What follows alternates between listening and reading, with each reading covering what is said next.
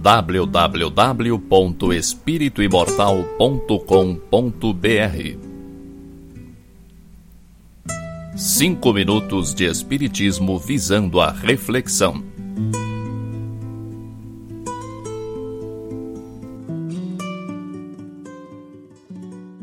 Para o Espiritismo, o orgulho é o pai de todos os males. É ele que desencadeia todos os outros defeitos. Não é difícil constatar essa verdade. É por orgulho que discutimos, é por orgulho que brigamos, é por orgulho ferido que nos magoamos, é o orgulho que dificulta o perdão. É interessante notar que orgulho é um exagero do amor próprio, e o amor próprio é necessário. Você deve amar a si mesmo. Mas o orgulho exagera esse sentimento, que deixa de ser amor para se transformar numa coisa doentia. Alziro Zarur, fundador da LBV, diferenciava o bom do mau orgulho. É que a linguagem humana não tem palavras suficientes para expressar tudo. O bom orgulho seria o orgulho que se tem dos filhos, o orgulho do lugar onde se nasceu, a satisfação consigo mesmo. O problema é saber os limites desses sentimentos. Eu tenho orgulho dos meus filhos, mas não posso achar que eles são melhores que os outros. Eu sou patriótico, mas não posso transformar isso em nacionalismo. Fico muito satisfeito comigo mesmo quando consigo realizar o que me proponho, mas tenho que tomar cuidado para não me achar mais do que sou na verdade. Talvez a manifestação mais comum do orgulho no dia a dia seja o não saber perder. Isso nos acontece todos os dias. Não queremos perder nada para ninguém, não aceitamos ser preteridos em nada. Você não é assim? Você não quer perder uma discussão? Você não quer que outro carro ultrapasse o seu? Você não quer perder a promoção na empresa? Você não quer perder o namorado? Você não quer que o seu time perca. Você não quer perder nem para o ímpar. É claro que devemos ser competitivos. É bom querer ser sempre mais e melhor.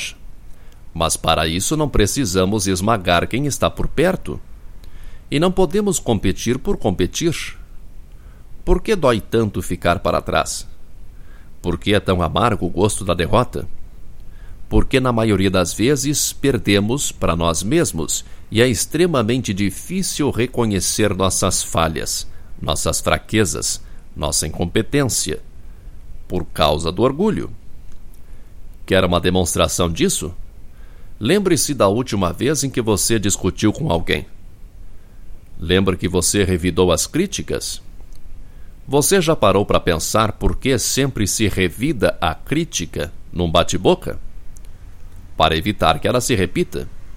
Revidamos imediatamente a crítica para não termos que ouvi-la de novo, porque se prestarmos atenção à crítica, teremos que olhar para dentro de nós mesmos. E nada fere tão profundamente o orgulho como olhar para dentro de si mesmo. Se você olha para dentro de si mesmo, se você se vasculha interiormente, descobre montes de lixo que o orgulho não aceita como sendo seus. É o orgulho que nos impede de olhar para dentro de nós mesmos. Pelo orgulho, nos achamos grande coisa, nos achamos muito mais do que somos na verdade. Não é de um dia para o outro que vamos nos livrar de um defeito que nos acompanha há milênios. O orgulho é uma verdadeira chaga na trajetória do espírito imortal. Mas não podemos mais ser condescendentes com nós mesmos. Não temos na atual reencarnação a desculpa da ignorância, do desconhecimento. Então já passou o tempo de dizer simplesmente eu sou assim. Você é assim? Pois deixe de ser. Não há fórmula mágica para se livrar de um defeito tão entranhado em nosso espírito. É um exercício diário. Analise mais a si mesmo, faça boas leituras, seja mais tolerante. Aceite perder de vez em quando. Você é especial, não há dúvida em relação a isso. Mas todos são especiais. Todos somos filhos de Deus, criados à sua imagem e semelhança, portanto, perfectíveis. Reforma íntima é um hábito, é a escolha de uma vida. Eu fiz a minha escolha. E você? Que Deus nos ilumine sempre www.espirituimortal.com.br Cinco minutos de Espiritismo visando a reflexão.